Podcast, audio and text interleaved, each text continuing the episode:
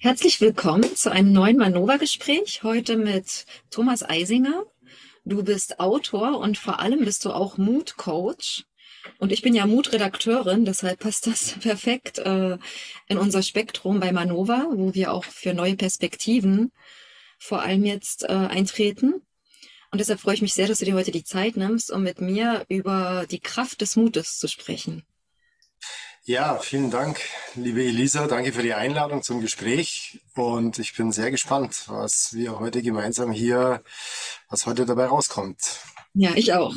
Also du warst ja auch schon äh, zu Besuch äh, bei meinem Kollegen Tom Oliver Regenauer mhm. und ihr habt äh, damals noch für Rubicon ähm, ein Gespräch geführt zu deinem Roman, äh, dem dystopischen Roman äh, Hinter der Zukunft. Genau. Äh, wir sprechen aber heute über deine andere Tätigkeit, eben als Mutcoach und über das Seminar, was du gibst, äh, die Kraft des Mutes. Mhm. Das machst du in Zusammenarbeit mit den Mutigmachern. Ja. Und aber auch alleine als Coach in individuellen Sitzungen. Ganz genau. Also das sind eigentlich zwei unterschiedliche Formen, die sich mit demselben Thema beschäftigen. Das individuelle Coaching ist natürlich wie immer eine sehr persönliche Angelegenheit die entweder vor Ort oder per Zoom stattfinden kann. Und das Seminar ist natürlich eine Gruppenarbeit und die kann nur in Präsenz erfolgen. Also das geht aus meiner Sicht und aus meiner Erfahrung nicht über irgendwelche Online-Kanäle, sondern da hat schon auch die, die Gruppe selbst, die Erfahrung innerhalb der Gruppe und alles Mögliche eine sehr wichtige Bedeutung innerhalb des ganzen Settings. Also da geht es wirklich darum, sich selbst in Situationen zu erleben, anders zu erleben, neu zu erleben. Und sowas geht nicht allein äh, vor dem Bildschirm. Ja. Und dieses Seminar, das hattet ihr schon mal im Juni, glaube ich, veranstaltet. Und jetzt habt ihr wieder eins am 14. Oktober. Genau. In Stuttgart in der Nähe. Genau, bei Stuttgart. Und das erste war in der Nähe von München in Freising. Das war eine sehr schöne Veranstaltung, hatten auch wirklich tolles Feedback. Und die Teilnehmer sind teilweise immer noch über eine Gruppe in Kontakt und arbeiten an ihren Zielen, die sie sich gesetzt haben. Meine erste Frage wäre, weil gerade weil ihr das ja auch mit dem Mutigmacher e.V. zusammen gemacht habt, die ja auch eine äh, politische Motivation haben äh, für Aufklärung ähm, und Whistleblower wollten die, glaube ich, damals ermutigen, sich zu melden. Ja. Ja. Und jetzt habt ihr eben diese Zusammenarbeit. Also wenn wir jetzt an Coaching denken oder das Wort Coach ist ja in unserer Gesellschaft oft auch schon ja sehr negativ äh, besetzt, äh, wo Leute das jetzt so halten für so ein ja, äh, dass jetzt jeder für jedes Anliegen im Leben so einen Coach hat, als ob wir alleine überhaupt nicht mehr zurechtkommen. Mhm. Und aber dein Seminar hat meines Erachtens schon ein politisches Anliegen oder eine politische Kraft. Also kannst du dazu vielleicht was sagen? Oder war da eine politische Motivation dahinter, weil du festgestellt hast, den Leuten fehlt der Mut? Äh? Ja und nein. Also ich sag mal, die Motivation kam natürlich schon aus der Situation der letzten Jahre, wo wir ja gesehen haben, ähm, wohin diese extreme Konformität und Autoritätshörigkeit führen kann. Dinge, wo wir nie gedacht hätten, dass sowas nochmal geschehen kann. Also vor allem nicht in diesem Land. Und dennoch ist es geschehen. Und jeder konnte beobachten an sich selbst und an anderen, wie es viele, viele Situationen gab, wo mit ein bisschen mehr Mut Dinge auch anders gelaufen wären.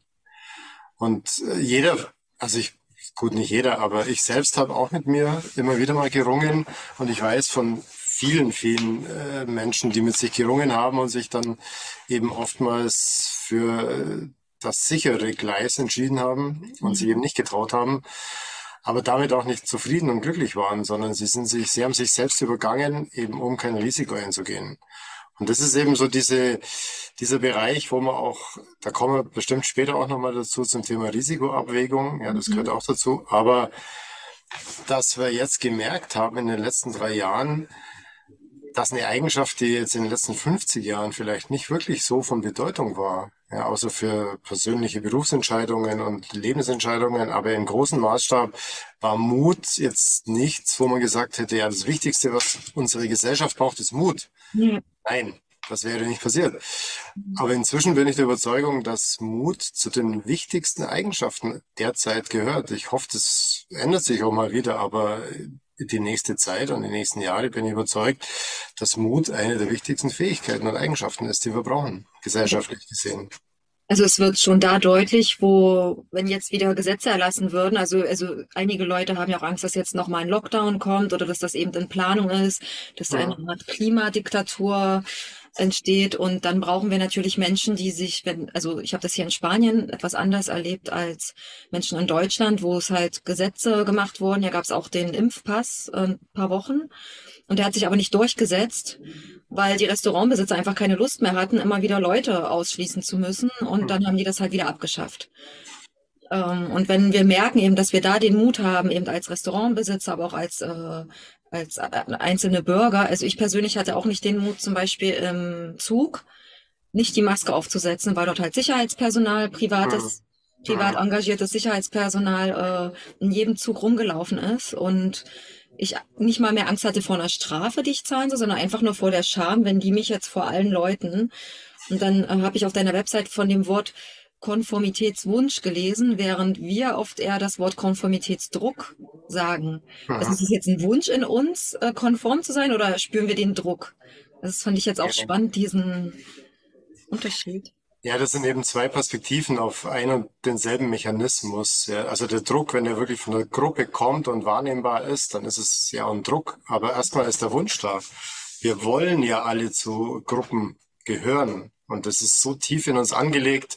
Das, das stammt ja wahrscheinlich aus vormenschlichen Zeiten, noch aus unserem sogenannten Reptilienhirn, was ja in der Entwicklung der Säugetiere entstanden ist und dafür sorgt, dass wir als Teil der Gruppe überleben können weil früher, also ich sage mal, in einer Herde oder in, in Zeiten der, der Urmenschen, der Steinzeitmenschen und so weiter, war ein Überleben allein für das Individuum einfach nicht möglich. Ja, die, die Gefahren waren zu groß.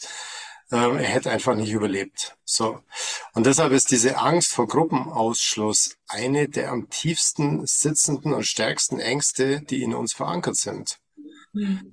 Nur dass es heute eben also unser, unser limbisches System leitet uns da oftmals in die Irre, weil wir stellen uns die Gefahr vor und meinen dann, es ist eine reale Gefahr. Also unser Großhirn hat ja die Fähigkeit, Dinge in der Zukunft auszumalen und dann äh, Konsequenzen sich quasi vorzustellen, was passiert dann und dann und dann. Und das wirkt aber gleichzeitig auch auf unsere, unser Gefühls-, unser Emotionalhirn ein und wir meinen, es ist eine reale Gefahr. Und schon sind wir in einer hemmenden Angst, also fast wie gelähmt dann in bestimmten Situationen. Und diese hemmende Angst ist es, die uns im Grunde genommen zu schaffen macht, ohne dass wir uns das dessen wirklich bewusst sind. Es gibt absolut berechtigte Ängste. Ja, also nicht, dass wir uns hier falsch verstehen. Die, die gibt's absolut und es gibt Risiken, wo man sagen muss, nein, das ist mir zu groß, das Risiko. Ja, ganz klar. Aber viele hemmenden Ängste haben eine sehr geringe Berechtigung und das zu erkennen, ist Teil des ganzen Prozesses. Es ist Ihnen wichtig, gerade jetzt, dass es weiterhin kritischen und unabhängigen Journalismus gibt dann unterstützen Sie Manova am besten mit einem Dauerauftrag und ermöglichen Sie dadurch weiterhin Beiträge wie diesen hier. Vielen Dank. Ja, und genau das, das, die Tatsache, dass wir diese Ängste haben, macht es ja überhaupt möglich, dass andere Menschen im Prinzip über uns herrschen können. Also das sind Absolut. ja die Techniken, die benutzt werden. Ja, also nochmal zurück vielleicht zu dem Thema Konformitätswunsch. Ja. Wir wünschen uns zu den Gruppen, zu diversen Gruppen zu gehören. Ja, das ist die Familiengruppe, die Freundesgruppe, die Gruppe der Kollegen in der Arbeit, irgendwelche Sportvereinsgruppen und mögliche andere Gruppen. Ja, also da hat ja jeder seine eigenen Bezugsgruppen, zu denen er gehört oder gehören möchte. Und ganz klar, ähm, du möchtest jetzt auch nicht aus deiner, weiß ich nicht, vielleicht hast du eine Künstlergruppe, wo du Mitglied mhm. bist oder Teil der Gruppe, möchtest du auch nicht ausgeschlossen werden, weil es dir wichtig ist, dabei zu sein. Und aus dem Grund versuchen wir immer, uns so zu verhalten, dass wir meinen, alle Regeln der Gruppe einzuhalten. Und die sind ungeschrieben in aller Regel, diese Regeln.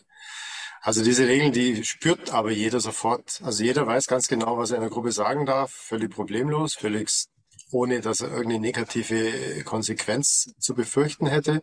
Und jeder spürt automatisch die Grenze, ja, wo er jetzt einen Schritt drüber geht und sagt und, und weiß, okay, wenn er das jetzt tut oder sagt, dann wird es irgendjemand geben, der jetzt auf einmal äh, ihn entweder angreift oder in den Konflikt reinzieht oder heftig widerspricht oder was auch immer. Wir spüren das instinktiv. Dieses, ja. Und äh, ebenso ist es in allen möglichen Zeitungsredaktionen und Medienhäusern und so weiter. Jeder weiß ganz genau, was er gefahrlos schreiben und senden darf und wo die Grenze ist. Es muss niemanden geben, der es aufschreibt. Den gibt's auch nicht. Das spürt jeder automatisch. Und das ist dieser Konformitätswunsch, der uns selbst dazu antreibt, die Dinge so zu machen, dass wir immer in der Gruppe bleiben dürfen. Ohne sogar uns dazu zwingt, so zu denken, dass wir gar nicht mehr hinsehen wollen. Deshalb sind wir dann, reagieren wir vielleicht so aggressiv auf andere Leute, die uns andere Argumente nennen, damit wir die bloß nicht hören müssen und dann noch innerhalb, also uns selbst belügen müssen sozusagen. Es ist natürlich auch. Diese Aggressivität in Deutschland finde ich die vor allem extrem krass, dass halt äh, da wirklich diese Spaltung dann so stattfindet und so eine Ablehnung mhm. Andersdenkenden gegenüber. Aber aus beiden, egal aus welcher Richtung man denkt, ja. ähm, ist schon schnell eine Verurteilung äh, der anderen Gruppe sozusagen da.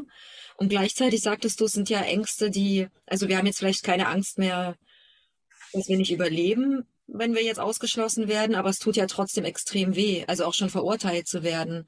Ja. Ähm, also das, die Angst ist ja trotzdem, die hat ja auch ihre Berechtigung dahingehend. Und gleichzeitig haben wir, können wir aber nur noch wählen, im Prinzip zwischen zwei unangenehmen Situationen. Die eine ist, wir sind uns selbst gegenüber nicht treu, bleiben Teil der Gruppe, mhm. aber das lässt uns ja auch leiden. Und die andere Möglichkeit ist eben, äh, wir sind mutig, wir stehen zu uns und unseren Argumenten, aber fliegen aus der Gruppe raus und müssen das aushalten. Ja, es wäre schade, wenn es wirklich nur diese zwei Möglichkeiten gäbe, aber zum Glück ist es nicht so. Ach so, ja, Deswegen haben wir jetzt keine Schwarz-Weiß-Geschichte am Start, sondern es gibt natürlich schon Möglichkeiten, innerhalb der Gruppe auch zu agieren, ohne sich selbst komplett zu übergehen. Und das hat auch ein bisschen was dann auch mit kommunikativen Fähigkeiten zu tun ähm, und auch mit Selbsterkenntnis, ähm, auch mit Achtsamkeit. Also vieles, über was wir hier sprechen, hat mit einer inneren Wahrnehmung zu tun, was Teil ist von Achtsamkeit. Also ich muss erstmal bemerken, was in mir gerade passiert, mhm. um damit umgehen zu können. Weil wenn ich das nicht bemerke, dann bin ich automatisch immer in meinem typischen Modus, ja, ich, ich fahre meine Muster ab, meine Mechaniken, die immer schon da waren und so sind, wie sie eben sind, scheinbar unveränderlich. Aber natürlich sind sie nicht unveränderlich, sondern ich kann, ich habe Optionen, wie ich handle, wie ich rede, wie ich mit Leuten agiere. Und die Voraussetzung aber ist dazu immer erstmal zu spüren, was passiert eigentlich gerade da draußen und in mir selbst. Also welches Gefühl kommt gerade hoch oder welche Überzeugung wird gerade verletzt von meinen Überzeugungen? Oder werde ich irgendwie anders verletzt? Etwas in mir. Ja, es gibt ja auch den Begriff des Schmerzkörpers. Ja, das, was alte Erfahrungen, alte Traumatisierungen anbelangt, wird einer von denen touchiert und äh, fördert deshalb eine unangemessene Reaktion. Es kann ja auch sein, dass jemand was sagt, was überhaupt nicht Schlimmes darstellt, aber ich gehe komplett äh, hoch, ja, gehe aus dem Häuschen und es ist dann auch unangemessen. Und alles das überhaupt mal bemerken zu können, bevor es zur Reaktion kommt, das ist ein echter Prozess, der auch nie aufhört, aus meiner Erfahrung. Aber es ist wichtig, den zu beginnen, den Weg zu gehen. Und das lernen Menschen bei dir im Seminar oder im Coaching dann zum Beispiel? Also die, das können wir in, in einem eintägiges Tagesseminar nicht vollständig abdecken. Ja, mhm. wir lernen eher die Bedeutung dessen kennen, wie wichtig das ist, diesen Weg zu gehen. Aber es gibt ja unzählige Seminare zum Thema Achtsamkeit und ähnlichen Dingen. Und das ist wirklich ein langer, langer Prozess, da immer besser zu werden und diesen kleinen Spalt zu spüren zwischen Reiz und Reaktion.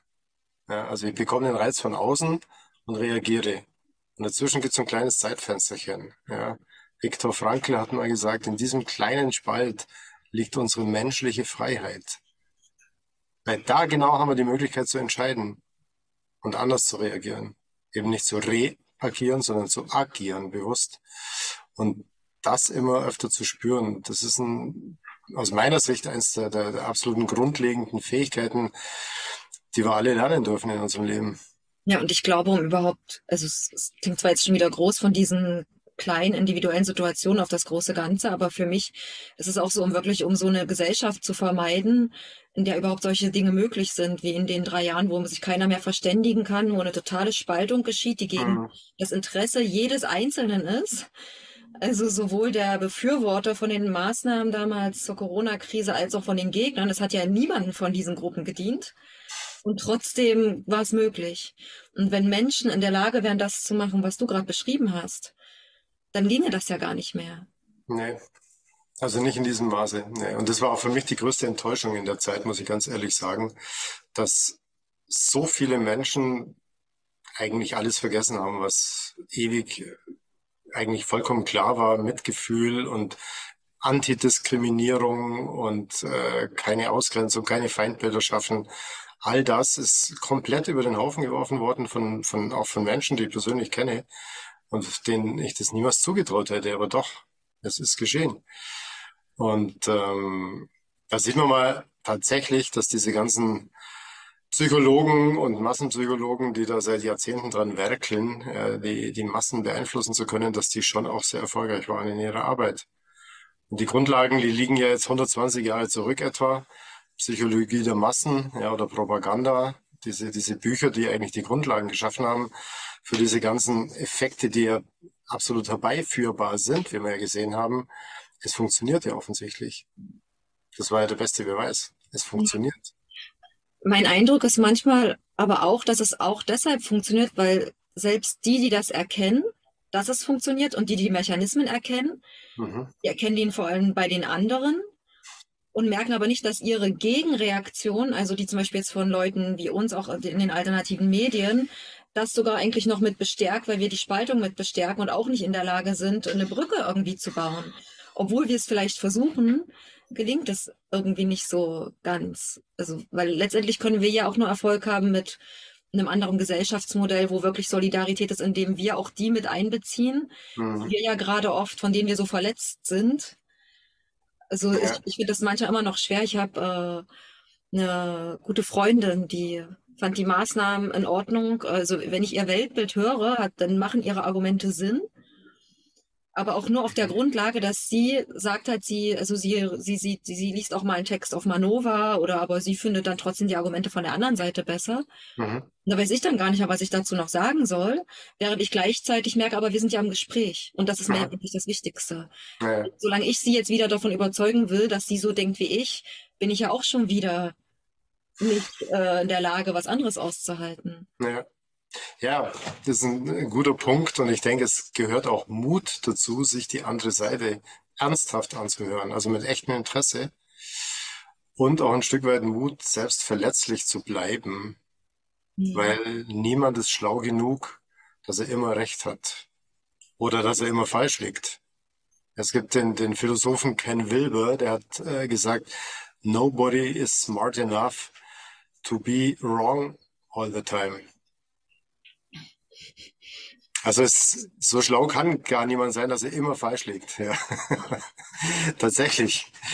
Äh, also diese Idee, dass man selbst die komplette Wahrheit gepachtet hat, ist auch sehr, sehr gefährlich und ähm, führt natürlich auch zur Spaltung. Trotzdem ist es wirklich auch schwierig, weil ich glaube, dass äh, die Menschen, die sich jetzt auch über unabhängige Quellen informieren, tatsächlich wesentlich besser informiert sind mhm. und beide Seiten kennen. Also die ja offizielle Seite und die unabhängige Seite, die ja nicht eine Meinung darstellt oder eine Sichtweise, sondern diese auch differenziert. Die offizielle stellt natürlich eine, ein Narrativ immer zur Verfügung. Die anderen, die bringen unterschiedliche Standpunkte mit rein. Und diejenigen, die sich aktiv informieren, die kennen eben beides. Ja, diejenigen, die sich nicht aktiv informieren, die kennen nur eine Seite. Und selbst wenn sie wissen, dass da vieles ein bisschen merkwürdig erscheint und teilweise nicht ganz stimmt, kennen sie die andere Seite gar nicht. Also die wissen vieles einfach nicht.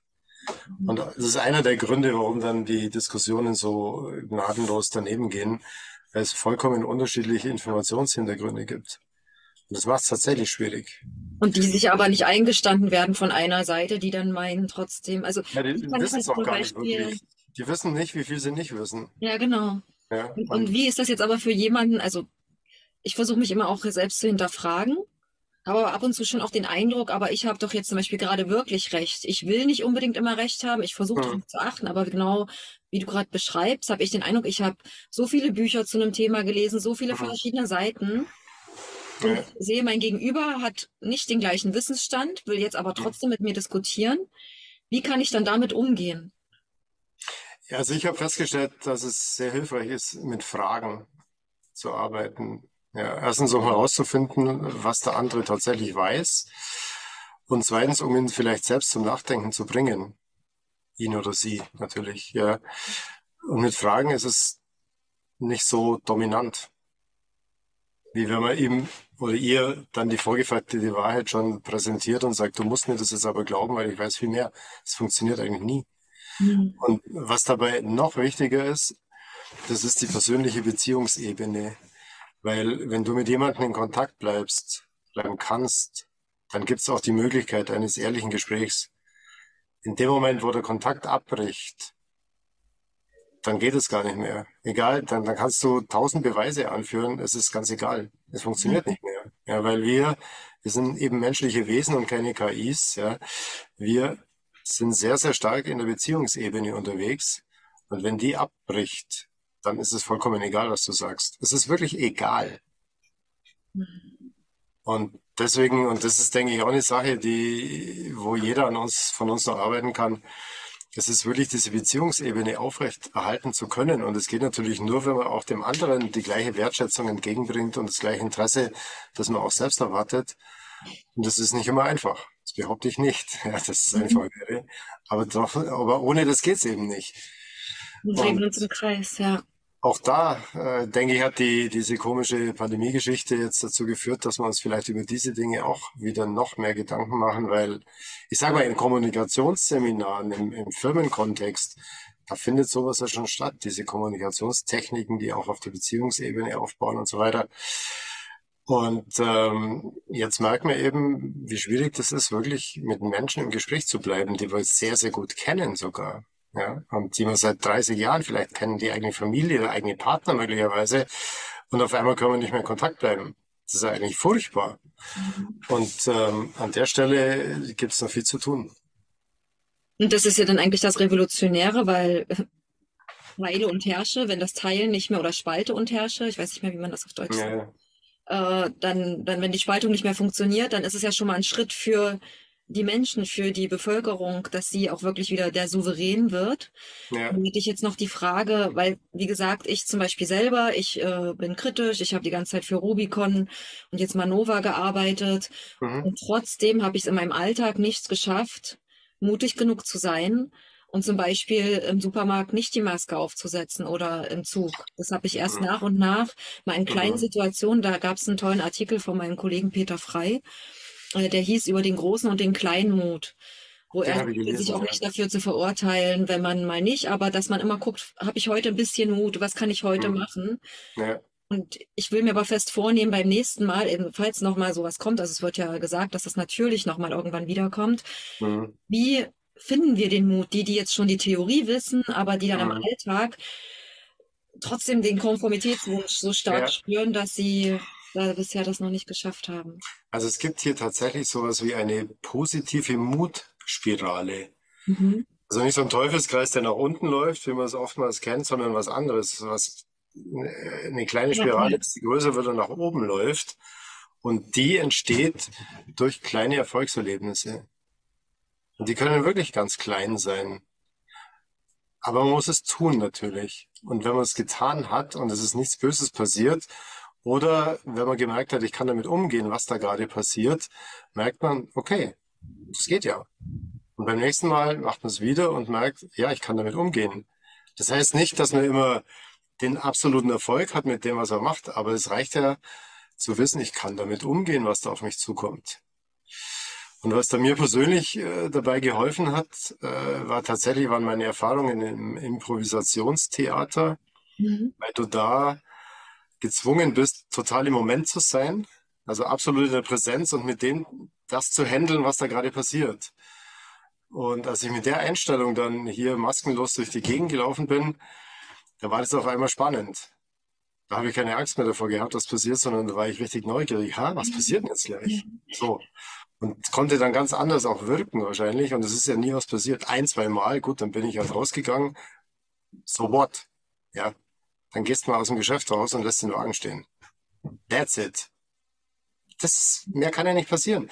Und trotzdem hat es ja fast niemand geschafft. Ja. Und ähm, klar war das eine Aufgabe auch für mich selbst. Ja. Da durchleuchten wir auch verschiedene Zyklen und Phasen, bis ich dann, dann zum Schluss richtig fast genossen habe, ja, diese Momente und mir gedacht habe, was passiert jetzt gleich wieder? Ja, spannend. Und so ähnlich ist es ja eigentlich fast auch, wenn wir jetzt an das Leben denken, was wir allgemein in diesem Hamsterrad äh, des Kapitalismus leben, dass wir halt äh, zum Beispiel immer eine Arbeit nachgehen müssen, um irgendwie überleben zu können. Aber die meisten von uns haben halt keine Arbeit, die sie erfüllt. Und dann geht's ja auch, aber wir haben nur ein Leben. Hm. Ich fand diesen Gedanken unerträglich, äh, dass man dann 40 Jahre von diesem einen Leben, was man hat, in irgendeinem, bei mir war es halt so ein Großraumbüro, äh, neun Stunden am Tag verbringt, wo ich einfach nur E-Mails beantworte und Excel-Tabellen lektoriere. Mhm. Also das war ein Albtraum, so dieses, und das, das, konnte ich nicht mehr. Also deshalb hatte ich den Mut, auch mit Hilfe von äh, meinem damaligen Freund, der auch schon Künstler war und sich nie hat einsperren lassen an sowas. Dann hat er halt mal nichts gegessen, wenn er kein Geld hatte. Mhm. Und der hat mich aber dazu ermutigt, dass ich dann diesen Job, meinen ersten Job nach der Uni, äh, kündige ohne dass ich wusste, was ich danach machen würde. Also so mhm. komplett ins Nichts gehen. Und dann war mhm. ich auch erstmal noch deprimierter, weil ich überhaupt keine Aufgabe mehr hatte. Mhm. Und als ich dann da drin war, da kamen dann aber nach und nach öffneten sich Türen.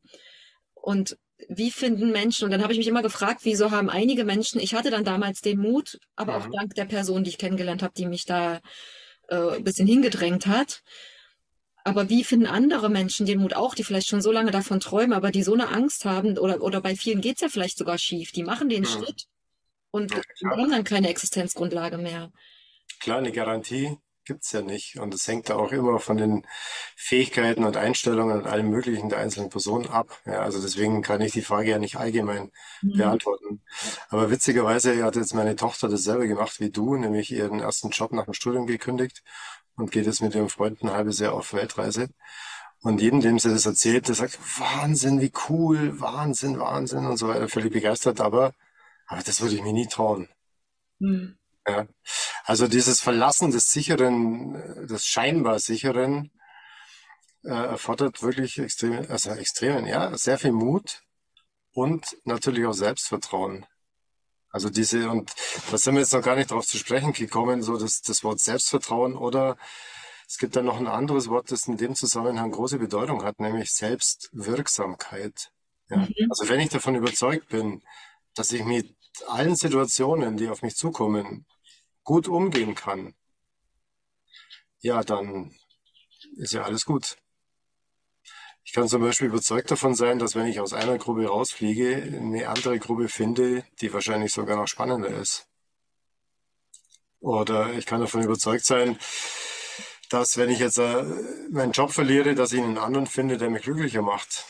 Oder, oder, oder. Ja, also ich bin davon überzeugt, dass ich die Situationen, die mich im Leben erwarten, die auf mich zukommen oder die ich auch selbst gestalte, natürlich durch meine Entscheidungen, dass ich damit umgehen kann.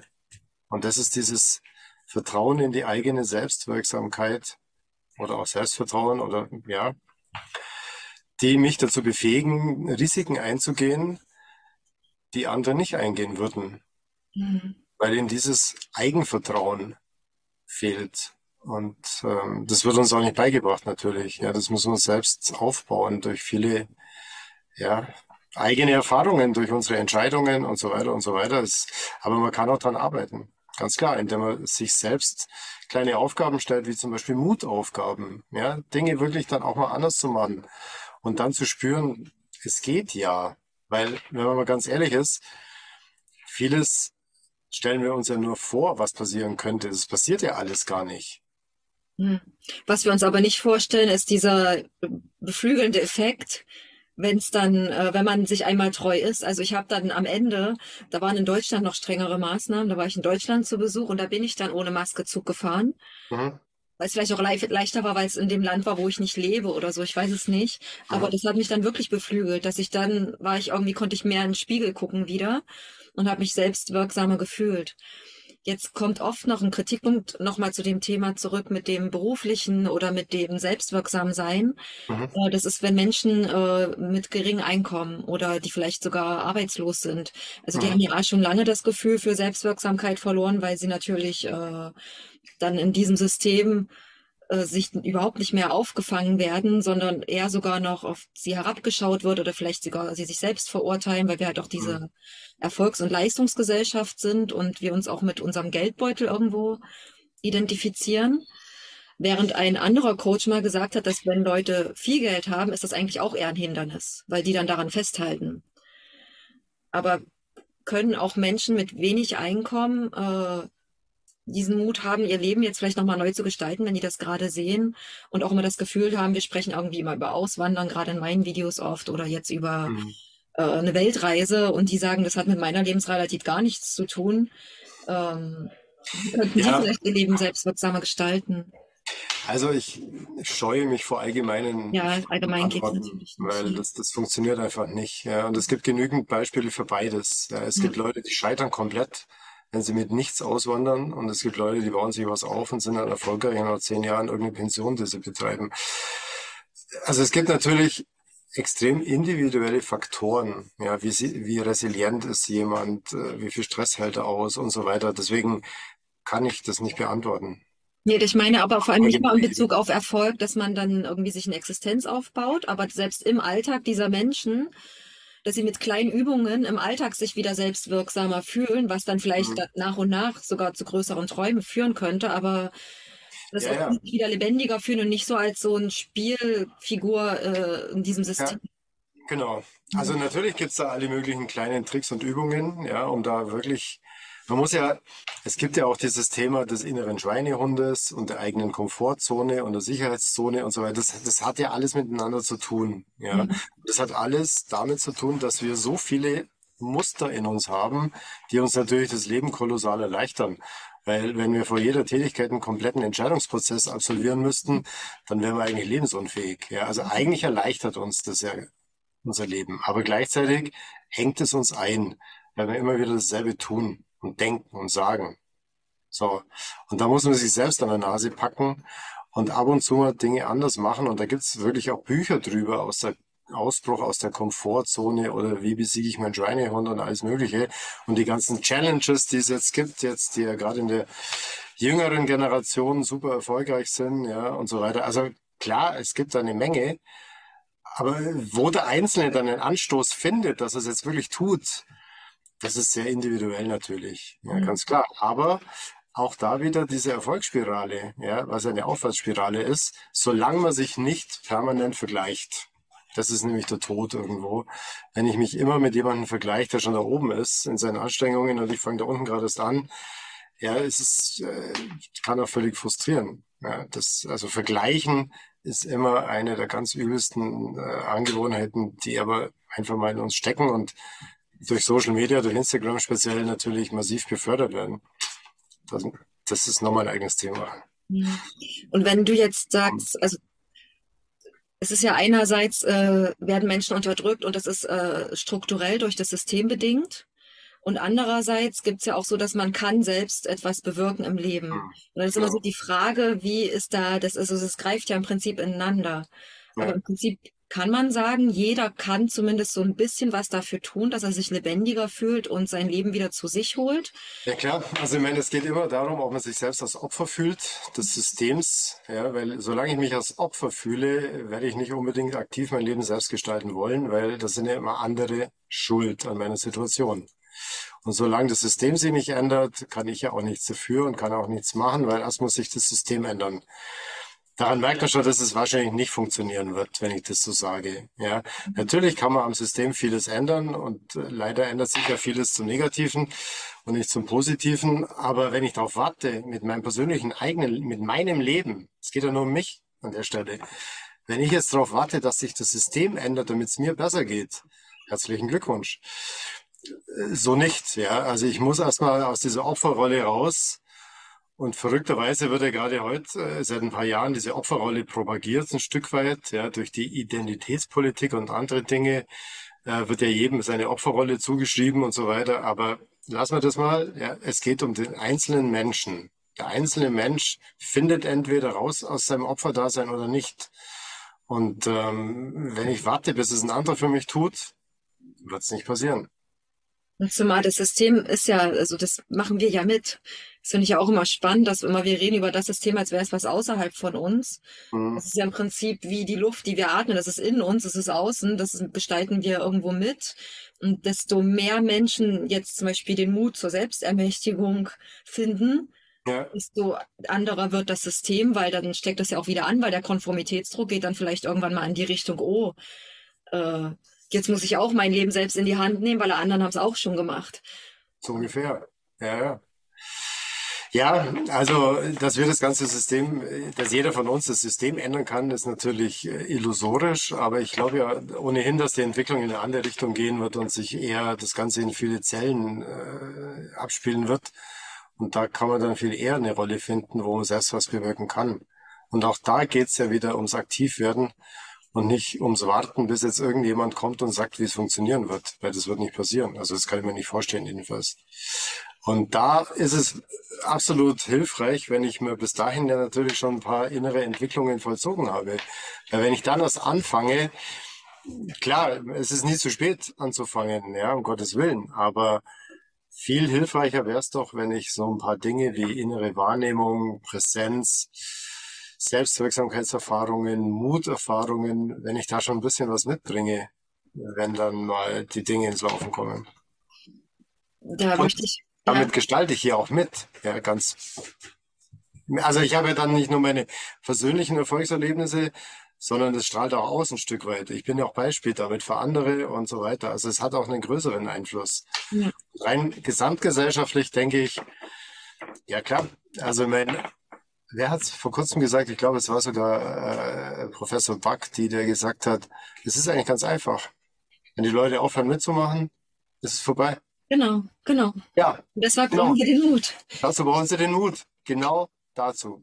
Und was ich auch immer wieder spannend finde, ist, ähm, die, ähm, wir haben jetzt sehr viel Information. Also wir wissen, wir kennen die Mechanismen, wir alle haben gelesen über das Dritte Reich, wir alle haben gelesen, wie Propaganda funktioniert, wir also selbst die, kritischen Leute kennen das ja, äh, selbst die nicht kritischen Leute, meine ich, kennen sogar diese ganze Aufklärung, haben das, sind das durchlaufen.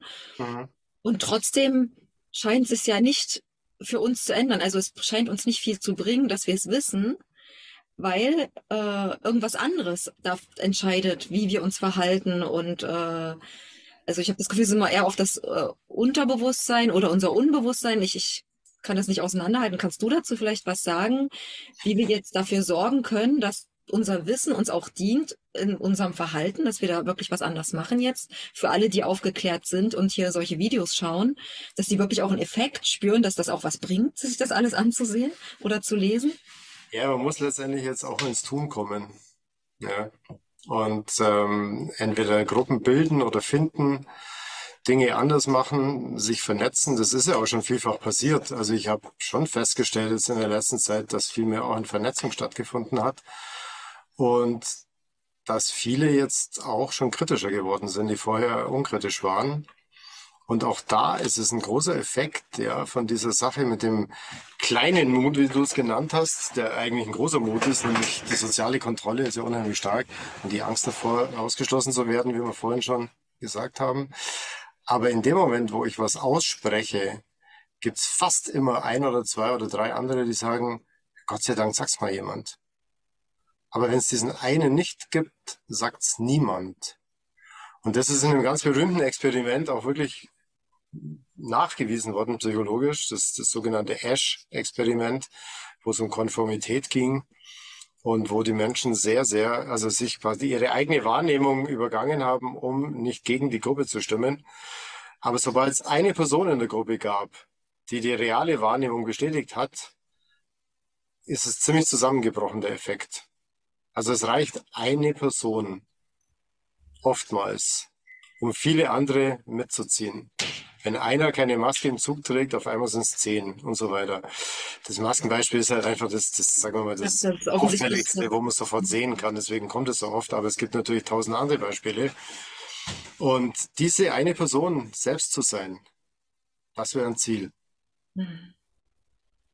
Und für die Leute, die das jetzt schon gemacht haben, also sind ja einige Kollegen, also Michael Mayen oder Walter von Rossum, und die dann so negative Erfahrungen damit gemacht haben, die so angegriffen wurden, mhm. was kann den Menschen helfen, nicht den Mut zu verlieren, den sie ja schon mal hatten, wenn es dann mal schief geht?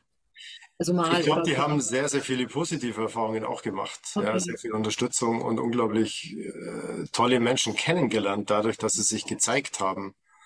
Also ich habe eben auch durch das Schreiben meines Buches, wo ich ja das, sagen wir mal, es ist ja nicht nur dystopisch, sondern es endet ja auch mit einer positiven Vision, habe ich jetzt wahnsinnig tolle Menschen kennengelernt. Und da habe ich mich eben auch äh, getraut, aus dem Mainstream-Narrativ ein Stück weit auszubrechen. Also die Erfahrung zeigt, und das haben viele zu mir auch bestätigt, mir auch bestätigt, dass man in dieser Zeit jetzt Menschen kennengelernt hat, die man sonst nie kennengelernt hätte. Mhm. Und ich glaube, das ist so viel wert. Und das schenkt Kraft. Ja. ja, genau. Das erstens zeigt dass man bei weitem nicht allein ist. Und die Vorkämpfer, denke ich, waren immer ein Stück weit allein. Aber dann irgendwann wendet sich ja auch das Blatt. Und ähm, wenn jetzt äh, viele Leute, die jetzt äh, sich so politische äh, Magazine wie Manova anschauen oder lesen bei uns auf der Seite, ähm, sind ja vor allem intellektuell und politisch interessiert und halten den, also dieses ganze spirituelle oder auch die Selbstentwicklung äh, oder Persönlichkeitsentwicklung oder Selbsterkenntnis, Coaching für die, also die wundern sich so ein bisschen, also das Feedback hatten wir, was das jetzt mit der Politik zu tun hat, was da reingehört, also warum das jetzt mit da reinkommt. Und du bestätigst ja aber gerade, dass eben genau das vielleicht das Element ist, was noch fehlt zu dieser politischen Aufklärung. Also könnten wir einladen, auch Leute, die das erstmal kritisch sehen, vielleicht neugieriger zu werden, auf was das eigentlich bedeutet. Äh, also vielleicht dazu eines, und zwar der Ken Wilber, den ich vorhin schon mal erwähnt habe, der hat die sogenannte integrale Theorie entwickelt. Das ist ein sehr komplexes System. Aber innerhalb von dem hat er so eine Vier-Perspektiven-Methode entwickelt. Also vier, so, so ein Kreuz mit vier Feldern. Und ein Feld bezeichnet das Ich innen. Also alles, das, was nur in mir stattfindet, was niemand von außen wahrnehmen kann. Und dann gibt's eben auch das Feld, das äh, rechts unten ist die Welt. Ja? Und dann gibt's noch das Beziehungsfeld und dann gibt's noch das Feld des Einzelnen, aber im Außen, alles, was, äh, was ich jetzt von dir zum Beispiel wahrnehmen kann.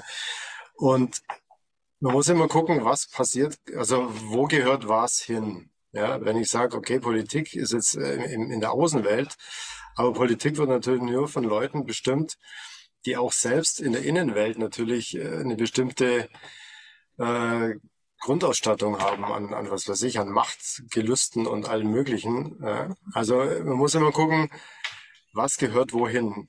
Ja, und man kann alles aus diesen vier Perspektiven betrachten. Jede jede Situation. Es ist unheimlich hilfreich zu sagen, das einzusortieren und sagen, okay, das gehört jetzt in die große Außenwelt und das gehört jetzt eigentlich in die Wertestruktur oder in die Bedürfnisstruktur des Einzelnen und so weiter. Und insofern, glaube ich, hat es viel mehr damit zu tun, die Dinge richtig äh, an den richtigen Platz zu stellen.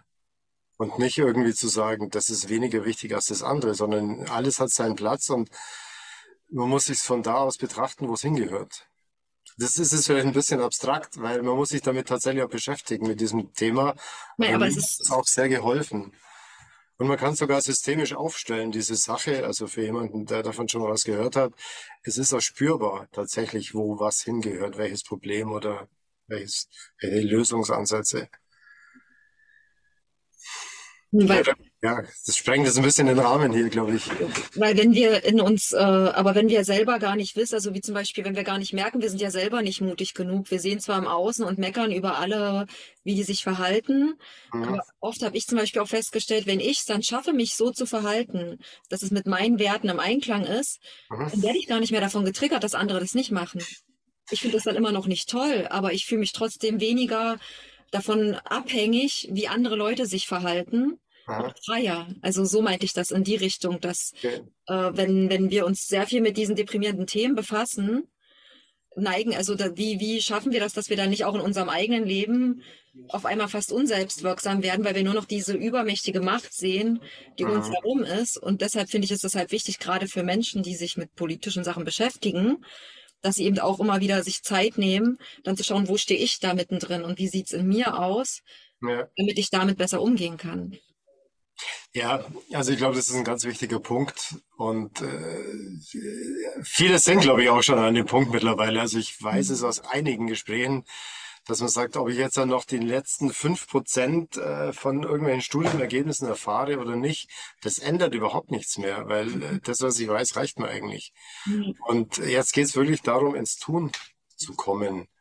Und ähm, da gibt's ja verschiedene Ansätze. Und tun kann auch einfach heißen, wie gesagt, den kleinen Mut im Alltag zu trainieren. Also dass, ja. dass wir vielleicht auch unterschätzen, wie wichtig diese ganzen kleinen Entscheidungen sind, die wir im Laufe des Tages treffen. Ja. Setze ich jetzt die Maske auf oder nicht? Was setze ich damit für ein Zeichen? Oder ja. wo kaufe ich ein? Oder was weiß ich? Äh, ich meine, wir Deutschen haben ja eh die Eigenschaft, dass wir das Vorbild für die ganze Welt sein wollen. Ja. Also alles, was ich tue, muss vorbildhaft sein und so weiter. Ja, und da hätten wir ja tatsächlich mal die Möglichkeit, im kleinen Alltag Vorbild zu sein, nämlich Vorbild in Eigenständigkeit und nicht Obrigkeitshörigkeit. Da. Vorbild zu sein, das wäre doch mal was Schönes. Das wäre genial. Das ist doch ein tolles Schlusswort. Den Mut, dass wir uns selbst ermächtigen, wieder als Menschen. Mhm. Ja, ganz genau. Ich danke dir für das Gespräch und die ganzen Infos zu dem Seminar und deine Website äh, mut.coach. Das verlinken wir dann auch äh, im Artikel. Schön. Ja, vielen Dank für die Einladung zum Gespräch.